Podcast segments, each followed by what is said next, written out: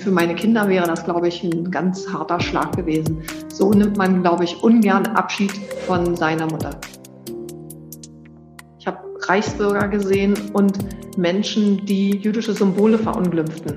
Und mit denen sind dann eben auch Menschen Seite an Seite gegangen, die um ohne nach Reggae-Musik getanzt haben. Ich dann lese, kommt, jetzt entspannt euch, kann ich nur sagen, ich kann mich nicht entspannen, denn ich weiß so genau, wie das ist, wenn die Demokratie abgeschafft ist. Streitbar extra. Herzlich willkommen zu einer weiteren Ausgabe von Streitbar, dem liberalen Debattenpodcast der Friedrich Naumann Stiftung für die Freiheit. Heute mit einem hochaktuellen und, und ganz spannenden Thema und Gast. Ähm, ich freue mich, Caroline Preisler zu Gast zu haben.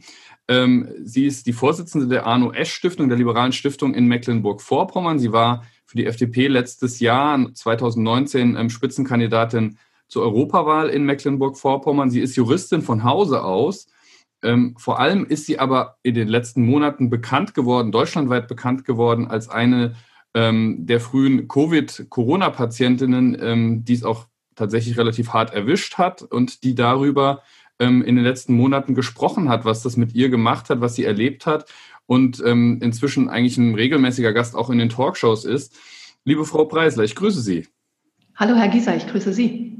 Und vielen Dank, dass Sie sich die Zeit genommen haben zwischen Maischberger und ich weiß nicht, was jetzt sonst ansteht. Ähm, die wichtigste Frage äh, vorweg, ähm, die man, glaube ich, sowieso immer stellen kann, aber bei Ihnen eben im doppelten Sinne, wie geht es Ihnen denn heute? Es geht mir gut. Ich bin also ein positiver Mensch, habe gerade Wochenende, darf mit Ihnen sprechen und das über Themen, die mich gerade sehr bewegen. Und dabei darf ich sitzen. Das ist wunderbar, denn bestimmte Sachen laufen noch nicht so perfekt. Und dazu gehört es, dass ich noch nicht so perfekt äh, körperliche Belastung aushalte. Deswegen ist es schön, dass ich jetzt hier sitzen kann, kann mit Ihnen schnacken und das über Mecklenburg-Vorpommern und was mich so bewegt. Ich freue mich darauf.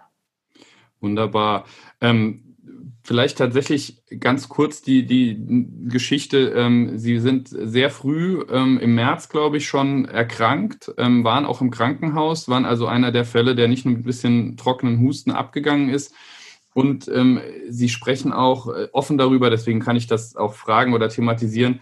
Ähm, Sie sind auch eines der Gesichter derjenigen, die zeigen, dass das eben keine Krankheit ist, die nach zwei Wochen vorbei ist, sondern wo man durchaus mit Nachwirkungen zu kämpfen hat. Ähm, was hat denn diese ganze Erkrankung mit Ihnen persönlich gemacht? Ähm, was hat sich denn dadurch für Sie persönlich auch in Ihrem Leben verändert? Ich war das erste Mal tatsächlich körperlich schwach. Das ist, wenn man so mittelalt ist, eine ganz neue Erfahrung. Man rechnet natürlich damit, dass man das letzte Drittel seines Lebens mit körperlichen Gebrechen eben wahrscheinlich verbringt. Aber nun war es mitten im Leben innerhalb von wenigen Stunden, dass ich hinfällig wurde. Und das hat mich schon sehr nachdenklich gemacht, äh, zumindest dann später, denn in dem Prozess selbst habe ich gemerkt, dass es manchmal kaum noch Zeit, äh, ähm, dass manchmal kaum noch Zeit dafür ist, seine Angelegenheiten zu regeln. Also ich bin an einem Sonntag, habe ich mich infiziert bin dann an einem Donnerstagmorgen krank geworden und das ging so rasant, dass ich am Freitagabend wirklich in der Ecke lag und dachte, ich stehe da nicht mehr auf und fürchtete, dass meine Kinder dabei zugucken, wie ich elendig eingehe. Und ich war alleine in der Quarantäne mit denen in einer Wohnung und das bedeutet eben auch, es kann, konnte auch niemand kommen und mir helfen, obwohl ich sehr nette Hilfsangebote von Nachbarinnen und Nachbarn hatte. Denn niemand durfte die Quarantäne brechen und zu uns kommen. Es war eine blöde Situation. Und dann kam mein Mann aus Berlin eben die 300 Kilometer angepest in der Nacht und am Morgen kam ich dann ins Krankenhaus. Und wir hatten eben nur diese wenigen Stunden zum Packen der Sachen, zum Zusammenraffen der Papiere, Patientenverfügung, Vorsorgevollmacht und das war einschneidend. Ich konnte mich von meinen Kindern nicht verabschieden, weil ich eben ansteckend war. Das heißt, die haben mir eben ähm, hinterhergewunken aus dem Fenster. Wenn das das Ende gewesen wäre, dann hätte mir das Herz sehr wehgetan. Dann für meine Kinder wäre das, glaube ich, ein ganz harter Schlag gewesen. So nimmt man, glaube ich, ungern Abschied von seiner Mutter. Jetzt sind Sie ja tatsächlich auch dezidiert Liberale. Und ich kann mir immer vorstellen, wenn man dieses liberale Menschenbild ähm, in sich hat, was natürlich auch ganz viel mit Autonomie zu tun hat, mit Dinge selber hinkriegen, ähm, sich nicht zu sehr abhängig machen. Ähm, nimmt das dann Schaden oder sagen Sie, naja, ähm, es ist eben auch etwas, was man dann lernt, dass es eben nicht alleine immer geht und äh, dass man eben auch Individuen um sich herum braucht und dass man Menschen um sich herum braucht, die sich gegenseitig beistehen. Als ich im Krankenhaus angekommen bin, habe ich sofort Sauerstoff bekommen. Und das war das Allerschönste auf der ganzen weiten Welt. Denn diese Verantwortung los zu sein für die Kinder, ich wusste, sie sind sicher und denen geht's gut. Und zugleich gesund gemacht zu werden, war einfach das Allerschönste. Und deshalb hat sich mein Blick schon verändert, weil ich eben durch die Patientenbrille gesehen habe. Ich habe auch viele Sachen gesehen, die ich nicht mehr missen möchte. Ich habe zum Beispiel erkannt, dass Pflegekräfte und Medizinerinnen und Mediziner unter ganz harten Arbeitsbedingungen Höchstleistungen bringen. Und das eben nicht nur sechs Tage, die ich auf der Isolierstation verbracht habe, sondern eben die ganze Zeit, rund um die Uhr, ihr ganzes Berufsleben lang. Und dass sie eben in einer Situation sind, wo sie eben gesellschaftlichen Rückhalt brauchen. Das habe ich erkannt und habe ähm, dadurch eben, sagen wir mal, auch als Politikerin wahrscheinlich jetzt einen anderen ähm, Blick auf die Situation. Und zum anderen habe ich Kompetenzen dazu gewonnen, die ich sonst nie bekommen hätte, denn ich war so schwach, körperlich eben so eingeschränkt, dass ich andere Sachen ausprobieren musste, zum Beispiel in der Kommunikation. Ich bin ähm, viel technischer geworden. Ich konnte meine Kinder nicht ins Bett bringen und habe es am Anfang noch mit FaceTime gehalten, so dass ich sie also zumindest über Videoschalte noch ähm, trösten und ins Bett bringen konnte, weil sie eben im Zimmer für Gesunde waren und ich war im Zimmer für Kranke. Und auch als ich dann im Krankenhaus lag auf der Isolierstation, habe ich ja nur vermummte Menschen um mich herum gehabt und konnte dann zum Beispiel über digitales Kontakt zu meinen Liebsten haben. Und das sind Sachen, die gebe ich jetzt auch nicht wieder her. Und ich habe neue Strategien entwickelt, deeskalierend zu sein. Denn natürlich war es so, am Anfang krank zu sein, hat vielen Menschen Angst gemacht. Nicht nur meinen Kontaktpersonen, sondern eben auch den Kontaktpersonen meiner Kinder.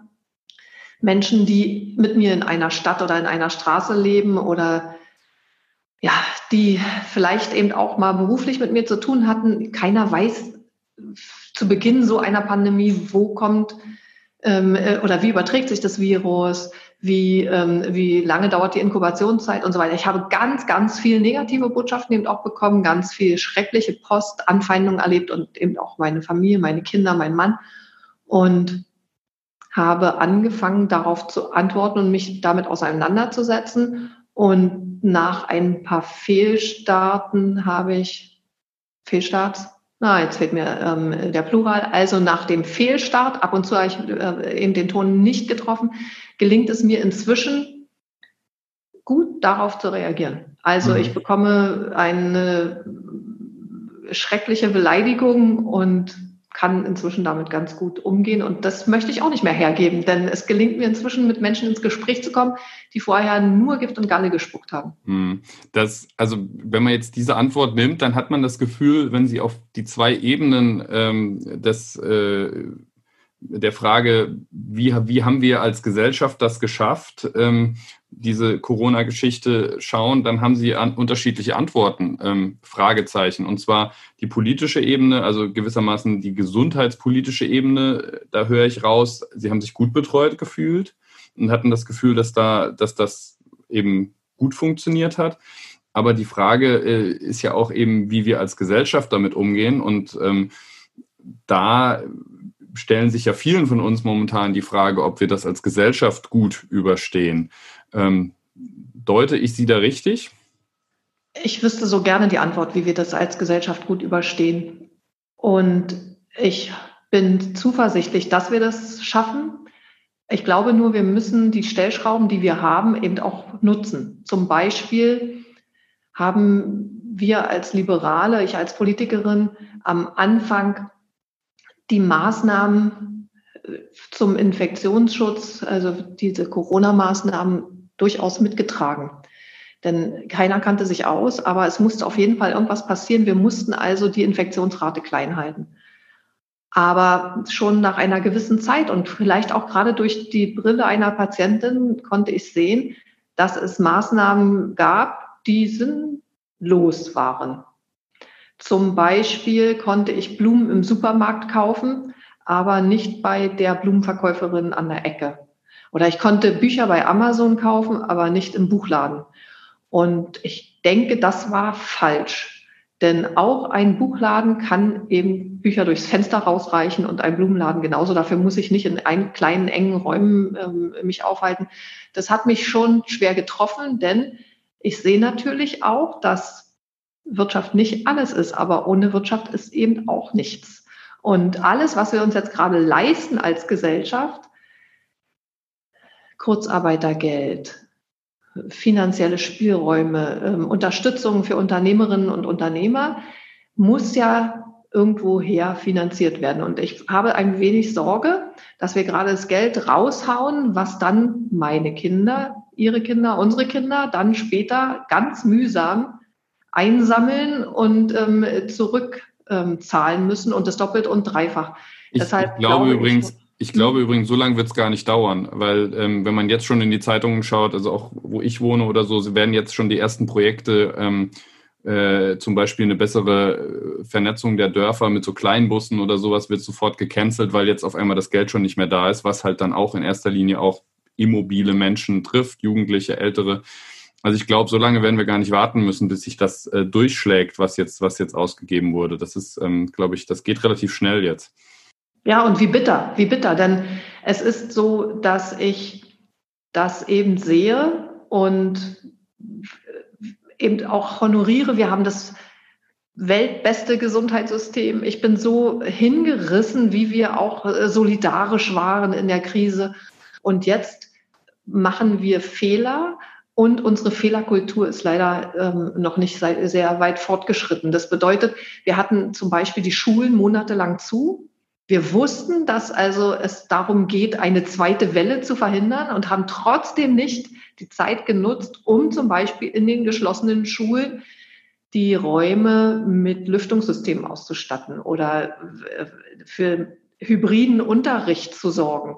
Ich bin so unglücklich darüber, dass wir, obwohl wir also diese, diese Erkenntnisse haben und monatelang eben auch im Homeoffice Zeit hatten, uns alle Gedanken zu machen, auch also die ähm, Kultusminister der Länder, dass wir es dann nicht getan haben. Und äh, mich bewegt dabei auch zum Beispiel mein ähm, Kultusministerium in Mecklenburg-Vorpommern hat 2008 eine Studie durchgeführt und äh, wusste also seit 2009 zum Beispiel, da, äh, wie geschlossene Schulräume funktionieren im Sommer, im Winter, in der ländlichen und ähm, in der urbanen Region.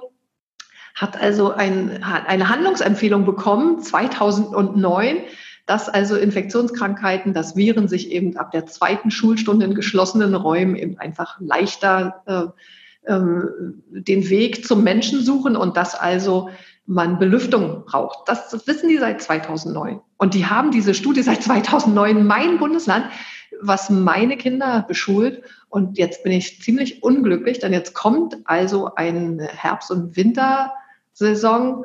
Die Kinder sitzen in geschlossenen Räumen und alle wussten und alle wissen, was uns also jetzt in den nächsten Wochen und Monaten blüht. Und das betrifft ja dann nicht nur die, die ich liebe, sondern vor allem eben Menschen mit Einschränkungen. Das betrifft ähm, das Thema Inklusion, das betrifft die Angehörigen, denn jedes Kind, was infiziert aus der Schule kommt, geht eben mhm. irgendwo nach Hause und lebt dort mit Mama und ähm, Großmama und ähm, wird vom Papa eben im Auto irgendwo hingefahren.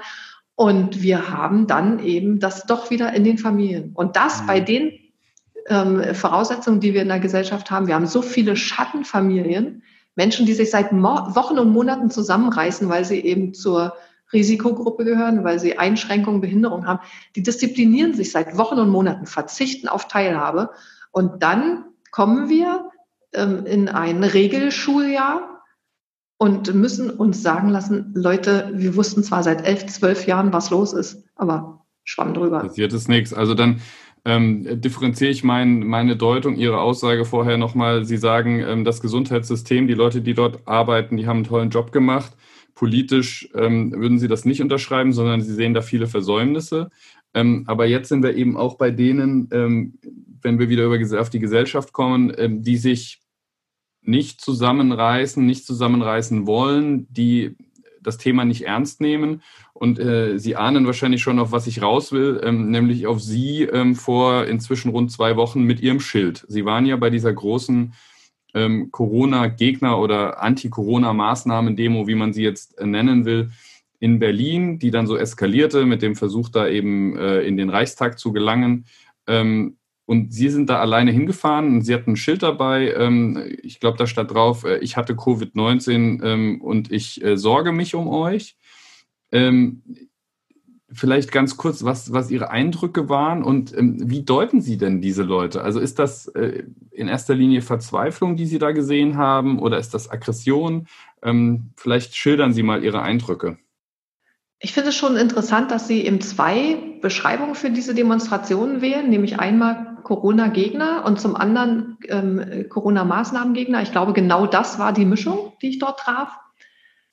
Und mein Eindruck war der, dass wir dort ein breites Spektrum von Menschen hatten, die aus ganz unterschiedlichen Beweggründen sich auf den Weg gemacht haben. Denn um zu einer Demonstration zu gehen, muss man schon einen gewissen ähm, Vorsatz haben. Dann, ansonsten könnte man sein Wochenende nämlich auch ganz entspannt zu Hause bei Kaffee und Kuchen verbringen. Die Menschen hatten also Leidensdruck, die sind losgegangen und haben mir zum Teil anvertraut, weshalb sie da waren. Da waren Lehrkräfte, da waren ITler, da habe ich Frauen getroffen, die sich die sehr unglücklich darüber waren, dass sie zum Beispiel ihre alten Eltern im Pflegeheim nicht besuchen durften oder die sich Sorgen darüber machten, dass es Kindern schlecht geht, die einen Mund-Nasenschutz tragen müssen. Es war ganz unterschiedlich. Ich glaube, es waren, ähm, gab allerdings so einen, so einen Grundkonsens.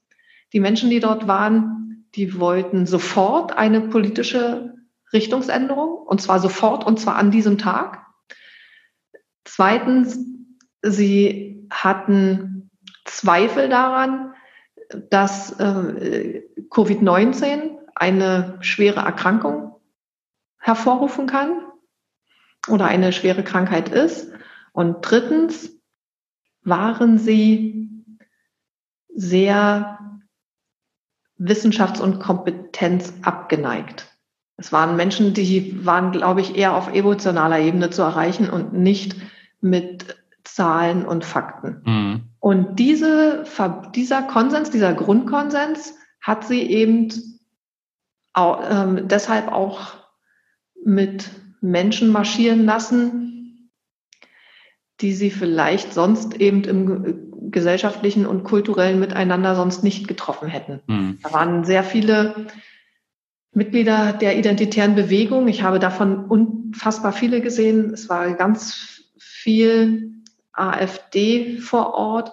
Ich habe Reichsbürger gesehen und Menschen, die ganz deutliche hm, faschistische Symbole trugen oder auch ähm, jüdische Symbole verunglimpften. Und mit denen sind dann eben auch Menschen Seite an Seite gegangen, die eine Regenbogenfarbe äh, trugen oder die um ohne nach Reggae-Musik getanzt haben. Es war äh, eine interessante Mischung, aber diese drei Dinge hatten sie, mhm. glaube ich, alle. Okay. Ähm, sie haben ja gerade schon gesagt, Sie haben Leute kennengelernt. Das heißt, Sie sind offensichtlich ähm, mit Ihrem Schild äh, mit Leuten ins Gespräch gekommen. Ähm, jetzt stelle ich mir vor, ich habe das gesehen, das Schild, und ich hatte so zwei Impulse, ähm, wenn ich Ihnen das so sagen darf. Die, der eine Impuls war, ähm, dass kann man sehr positiv wahrnehmen. Wenn sich jemand um einen sorgt, dann ist es ja irgendwie, versucht der nahe zu sein, empfindet Empathie. Das heißt, und irgendwie hat ja jeder so sein Päckchen zu tragen. Insofern ist das ja, kann man es als Gesprächsangebot verstehen. Ähm, ich habe mich aber auch gefragt, ob man es nicht eben äh, auf so einer Demo in so einem Umfeld, wenn die Leute sowieso emotional aufgeladen äh, sind, auch so ein bisschen als paternalistisch empfinden kann. Ne? So von nach dem Motto, ähm, so wie man sich um Kinder sorgt, die noch nicht mündig sind. Ähm, deswegen meine Frage, was, wie war das denn? Also war alles dabei? Ähm, wie, wie haben die Leute reagiert?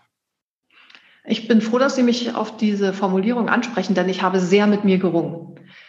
Tatsächlich finde ich auch als Liberale, zunächst ist der Mensch erstmal für sich selbst verantwortlich. Aber wir sind in einer schwierigen Situation, denn wir müssen ja aktuell darauf achten, auch unseren Nächsten zu schützen. Das heißt, jemand, der sagt, äh, mir doch wurscht, diese Infektion ist mir doch egal, bringt eben nicht nur sich, sondern aktuell eben auch andere in Gefahr und das bei einer Krankheit, die wir noch nicht ganz durchdrungen haben. Ich weiß, wovon ich spreche. Es gibt denn ja Leute, wenn ich das kurz sagen darf, es gibt ja immer wieder Leute, die glauben, das wäre Liberalismus. Ich glaube, da sind wir uns beide einig, dass es das natürlich nicht ist. Liberalismus, Freiheit geht nicht ohne Verantwortung.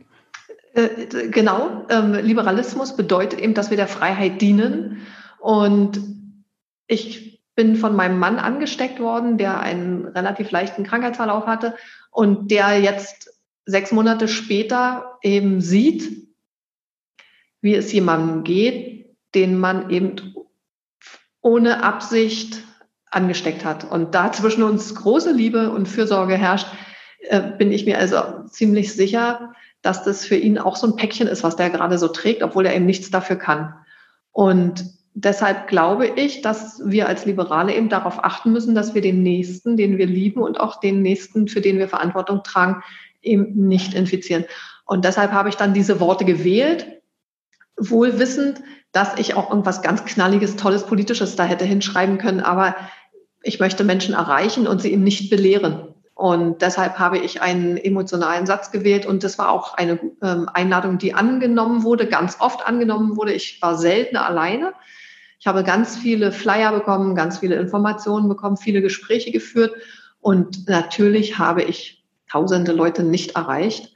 Und natürlich habe ich mich sehr wohl gefühlt, dass ich in der Nähe von Polizistinnen und Polizisten stand, denn nicht alle, die dort waren, fanden es total super, dass ich dort stehe mit meinem Gesprächsangebot. Da wurde schon ganz schön äh, gekeift äh, und gespuckt und ähm, gemeckert, aber eben aus Abstand und deshalb war das für mich okay.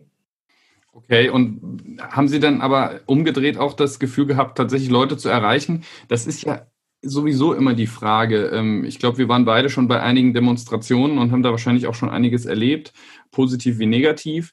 Ähm, es ist ja als Liberaler oder Liberale sowieso immer so eine Sache, auf eine Demo zu gehen. Da hat man auch selbst unter denen, mit denen man sich unterhaken will, nicht immer nur Freunde.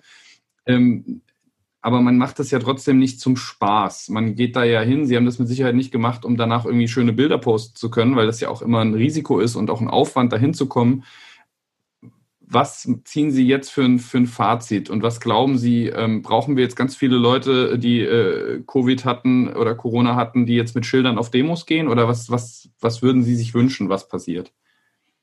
Also zum einen habe ich sehr viele Gespräche geführt und natürlich habe ich niemanden überzeugt. Denn es, wer dorthin gekommen ist, der kam mit seiner fertigen Meinung dorthin und hatte ein in sich geschlossenes Weltbild. Und dieses Weltbild ist sehr weit von Fakten, Zahlen und Wissenschaft weg gewesen. Und es war für mich ganz interessant, denn dort waren durchaus viele Menschen, die ein Berufsleben haben und die eben am gesellschaftlichen Leben teilnehmen, aber sie hatten sich abgewandt von einem verständigen, logischen miteinander. Es ging um Emotionen und dafür war so, glaube ich, das Gesprächsangebot schon sehr gut.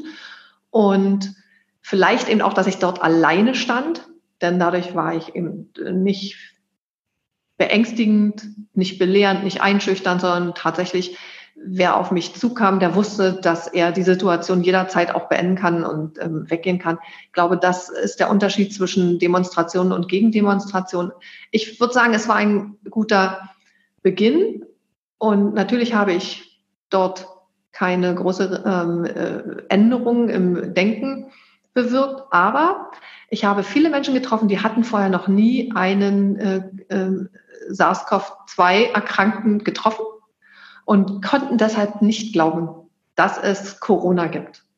Und zumindest diesen Menschen konnte ich eine Antwort geben. Es waren viele auch dort, die mir zum Beispiel vorgehalten haben, dass man erst beim Abstrich mit Corona infiziert wird. Dass es also ein riesengroßes Verschwörungsding sei. Bill Gates spielt eine Rolle und weiß ich was alles den konnte ich zum Beispiel so wie Ihnen sagen, nein, es war so, der 8. März, es war ein Sonntag, ich ging spazieren, ich ging spazieren mit meinem Mann. Mein Mann äh, hatte zu diesem Zeitpunkt ähm, äh, Covid-19 und wusste es nicht. Er infizierte mich, wir verließen uns wieder, er ging nach Berlin zurück, ich nach Mecklenburg-Vorpommern und am Donnerstagmorgen wurde ich krank. Äh, dann kam der Abstrich. Ich konnte denen das also praktisch so berichten, wie ich Ihnen das berichte und damit zumindest sagen, so funktioniert das nicht wir können eben nicht auf eine Demonstration gehen und sagen, erst der Abstrich macht mich überhaupt krank, denn ich habe diesen Abstrich bekommen, weil ich zum Beispiel eben krank war. Und das war schon wichtig. Und ich glaube auch, dass sich die Menschen, die sich mit mir unterhalten haben, hinterher gesagt haben, das war jetzt keine Verschwendung. Denn ich habe ihnen ja auch zugehört und vielen war so ein Leidensdruck anzumerken. Die Hände haben gezittert, das Gesicht war ganz unruhig, die Mimik, ähm, manche hatten so einen Tick und dann zuckte es im Gesicht, weil sie so aufgewühlt waren und endlich einmal sagen wollten, was ihnen auf der Seele lag. Und das hat mich als Politikerin richtig erschüttert, denn da war ein Riesenmangel. Es gibt Menschen, die tatsächlich seit Monaten gerne mit einem Politiker, mit einer Politikerin mal ins Gespräch kommen wollen und denen hört einfach keiner zu. Das kann nicht sein. Das ist unser Job. Ja, auch wenn ich es im Ehrenamt mache, ist es mein verdammter Job.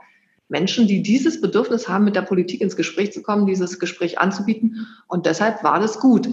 Denn Sie sagen es ja selbst, Sie und ich, viele, wir gehen auf Demonstrationen und wie laufen die üblicherweise ab? Es gibt eine Demo, es gibt eine Gegendemo. Jeder steht eben da, wo er sich zugehörig fühlt. Dann schreien alle ihre Argumente raus. Jeder hat sein Transparent. Dann gibt es also Standpunkt, Gegenstandpunkt. Dann gibt es, wie Sie schon sagen, irgendwo schöne Bilder. Und hinterher geht jeder wieder in seine Richtung. Und mir fehlt einfach dieser nächste Schritt, nämlich, dass man seine Argumente austauscht, dass man sich entgegenkommt oder vielleicht auch erkennt, dass man bis jetzt auf dem Holzweg war, dass da was Gutes bei rauskommt. Ja, dass sich Demokratie perfekt verwirklicht, indem man inklusiv die Argumente nimmt, um was Neues und Besseres draus zu machen. Das funktionierte mit den Angeboten, die wir bisher hatten, eben nicht. Mhm. Und vielleicht ist das eine Idee, dass man dann eben als Politiker dorthin geht, wo der Puls der Zeit ist und zuhört und diesen Puls aufnimmt, mitträgt, weiterträgt und vielleicht eben in eine demokratische Form gießt. Mhm. In dem Fall Corona-Maßnahmen überdenkt, verändert, regionaler, besser macht und dass diese Demonstrationen dann auch eben was bewirken. Mhm. Aber also Sie plädieren jetzt aber nicht dafür, ähm, auch mit denen äh, ins Gespräch zu kommen und ihnen zuzuhören, ihre Sorgen und Nöte ernst zu nehmen, die dann danach versuchen, den Reichstag zu stürmen, oder? Das mit dem Reichstag hat mich nochmal ganz anders angesprochen. Und ähm, ich denke, diese Menschen sind so in einem hochgradigen Erregungszustand, ja, und so auf Krawall gebürstet, dass in der Situation gar kein Gespräch möglich war. Also trotzdem muss ich nochmal sagen, diese Bilder, viele sagen ja, komm, manjana, manjana, ja, so schlimm ist es nicht, niemand hat den Reichstag gestürmt. Mich hat das wirklich in so einer Urangst gepackt. Ich bin in der DDR groß geworden und für mich war das Jahr 1989 so wildes, aufregendes Jahr und dann die friedliche Revolution, die Wiedervereinigung 1990 tatsächlich die Befreiung von einem schlimm erlebten politischen Leben, ganz unabhängig davon, dass ich natürlich eine wunderschöne Kindheit mit lieben Menschen hatte. Ähm, ich war so glücklich, in der Demokratie angekommen zu sein und bin so dankbar über unsere Gewaltenteilung und auch über das Parlament und über dieses ähm, politische Miteinander im Reichstag, dass ich an dem Tag bei den Bildern total erschüttert war. Ich hatte richtig Verlustangst, dass mir jemand diese Freiheit wieder nehmen will. Und ich kann das, kann immer noch gar nicht darüber sprechen, was man empfindet, wenn man Angst hat, dass 30 Jahre später wieder jemand kommt und sagt, komm, Jetzt hast du mal Frühlingsluft geschnuppert, meine Liebe. Zurück in die Unterdrückung. Zurück zu Leuten, die eben verfassungsfeindlich und demokratiefeindlich sind. Das hat mich, ich kann, ich kann gar nicht, ich, ich kann, bin immer noch total erschüttert und wenn ich dann lese, kommt, jetzt entspannt euch, kann ich nur sagen, ich kann mich nicht entspannen, denn ich weiß so genau, wie das ist, wenn die Demokratie abgeschafft ist. Hm. Man merkt auch da natürlich die Emotionalität. Ähm, würde ich jetzt allerdings sagen, wir können das jetzt, glaube ich, gar nicht so, so weit ausführen äh, an dieser Stelle, aber ich wäre ja tatsächlich einer von denen gewesen, die jetzt gesagt hätten, ähm, diese Bilder sind bei weitem nicht so schlimm, wie sie wirken. Das heißt nicht, dass sie nicht persönlich sehr schlimm wirken können, sondern ich glaube aber, ähm, dass man eben da auch verstehen sollte, dass natürlich da Köpfe dahinter stecken, die, die diese Emotionalität generieren wollen. Auf der einen Seite vielleicht ihnen Angst machen und uns Angst machen, auf der anderen Seite natürlich auch ihren Anhängern das Gefühl geben, dass sie kurz davor waren, tatsächlich einen Putsch vollführen zu können, wo ich dann halt sage, naja, letztendlich war das Hausfriedensbruch oder versuchter Hausfriedensbruch. Im schlimmsten Fall wären die in einem leeren Parlamentsgebäude gewesen, da wären sie auch wieder rausgeholt worden. Ähm, und äh, die hätten dann ihre oder werden teilweise auch die nächsten Monate dann erstmal ähm, mit Gerichtsverfahren verbringen. Also wir standen ja tatsächlich nicht kurz vor einer, einer Revolution, aber man sieht eben, dass natürlich diese Emotionalität von dieser Seite extrem gut gespielt wird und auch verfängt. Und ähm, ist ja auch ein Thema, über das ich, ich mir viel Gedanken mache, ähm, wie man eben positive Emotionalität zurück in die Politik tragen kann. Ähm, haben Sie für sich irgendwie drei Punkte oder sowas, die Sie, die Sie für sich kennengelernt haben, wo Sie sagen würden, ähm, das sind für Sie die Ansätze, wo man vielleicht weiterdenken kann, um das zu schaffen? Ich würde sagen ja, denn diese Sprache, die ist ja, äh, haben Sie ja jetzt gerade äh, so gut ja, analysiert. Wir äh, sind, haben alle Emotionen, äh, wo man uns packen kann und das ist den Menschen, die zum Sturm auf Berlin aufgerufen haben, und zwar schon Tage vorher, äh, und äh, die vom Sturm auf den Reichstag sprechen, eben sehr gut gelungen, dass sie also mit Bildern und Emotionen gearbeitet haben. Und ich denke, das äh, wird, also hat zumindest bei uns allen etwas ausgelöst. Wir müssen also auch diese Sprache sprechen können. Ich, ich finde das so ähm, wichtig, dass man dann sich die verschiedenen Ebenen ähm, des Dialogs ansieht und dann eben auch spricht und erwidert. Ich möchte ein Beispiel bringen. Ich mache Politik seit über 30 Jahren, eben schon in der DDR, ich Politik gemacht und habe mich ja nicht verändert, nicht von meinen intellektuellen Fähigkeiten ähm, in den letzten, sagen wir mal, äh, 20 Jahren äh, nicht groß verändert oder auch von meinem Liberalismus Gedanken nicht groß ähm, entfernt. Aber wann ist es mir gelungen, als Politikerin besonders viele Menschen zu erreichen, als ich selber auch emotional eine Geschichte zu erzählen hatte? Das heißt, wir müssen vielleicht selber auch daran denken, dass unser Wähler eben nicht nur Namen, Zahlen, Fakten und Programme hören und lesen möchte, sondern dass er eben auch das Individuum gerne kennenlernen möchte, was äh, liberale Politik vertritt. Und ich habe sehr viel Post bekommen in den letzten Wochen und Monaten und damit eben nicht nur Genesungskarten, sondern ganz viel politisches Feedback, wo die Menschen gesagt haben, wow, das ist auch FDP, sensationell. Echt, das ist FDP? Ich freue mich. Denn das ist mal jemand, dem glaube ich das.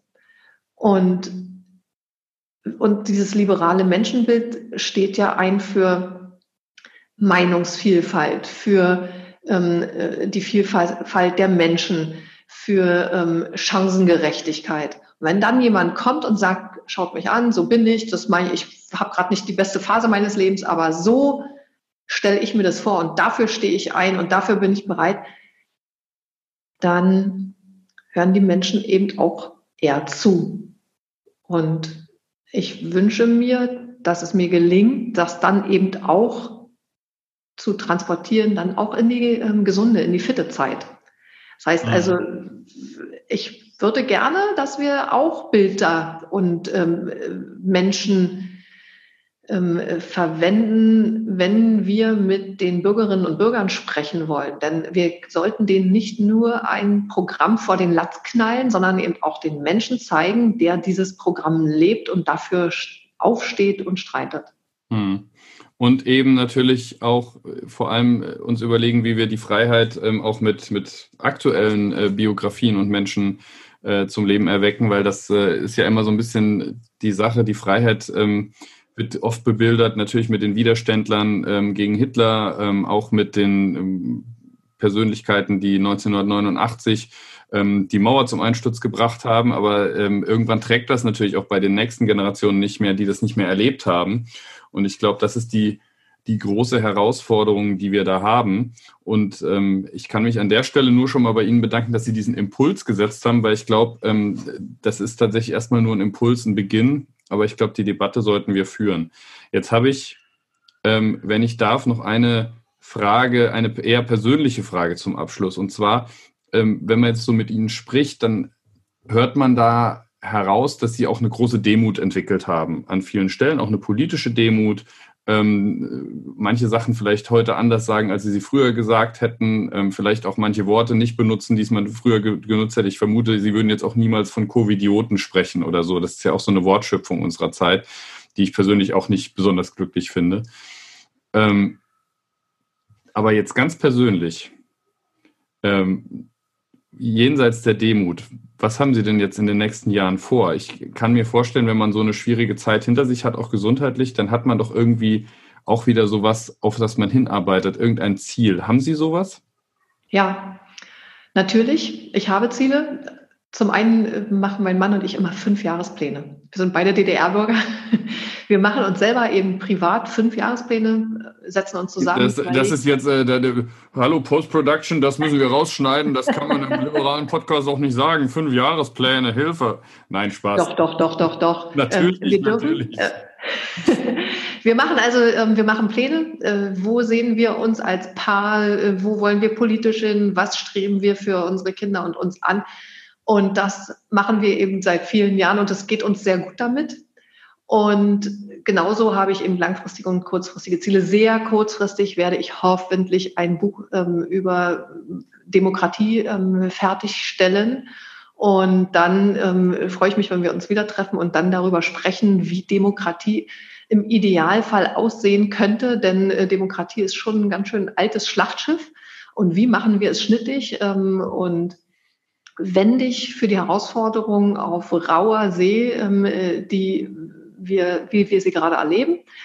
Langfristig möchte ich mich gerne weiter ähm, und ähm, mit noch mehr Aufgaben politisch einbringen. Bei uns sind im nächsten Jahr nämlich nicht nur Bundestagswahlen, sondern 2021 auch Landtagswahlen. Ich möchte mich sehr gerne bei meinem Landesverband bewerben um einen Listenplatz und so die Wählerinnen und Wähler das wollen, dann eben im nächsten Jahr im Landtag aktiv sein. Noch viel längerfristiger wäre ich natürlich sehr gerne eine coole Oma und ähm, stehe gar nicht so schlecht da als ähm, vierfache Mutter. Ähm, hoffentlich ähm, gelingt es mir eben eine coole Oma zu sein und äh, es wäre gerne eine gesunde, coole Oma. Das ist zurzeit jetzt noch nicht so ähm, absehbar, weil Corona, Covid-19 eine systemische Erkrankung ist und die hat bei mir richtig zugeschlagen. Ich habe noch einige Baustellen, die mich also vom Idealzustand äh, noch fernhalten. Aber an der einen oder anderen Stelle finde ich, ist schon noch Luft drin. Und wenn es nach mir ginge, wäre ich gerne, wenn wir das nächste Mal miteinander sprechen, schon ein bisschen fitter wieder. Da bleibt mir nur äh, Ihnen von Herzen die Daumen zu drücken, viel Glück zu wünschen, ähm, viel Erfolg bei der Umsetzung Ihrer Pläne. Ähm, das wird dann auch 2021 natürlich politisch äh, wieder spannend.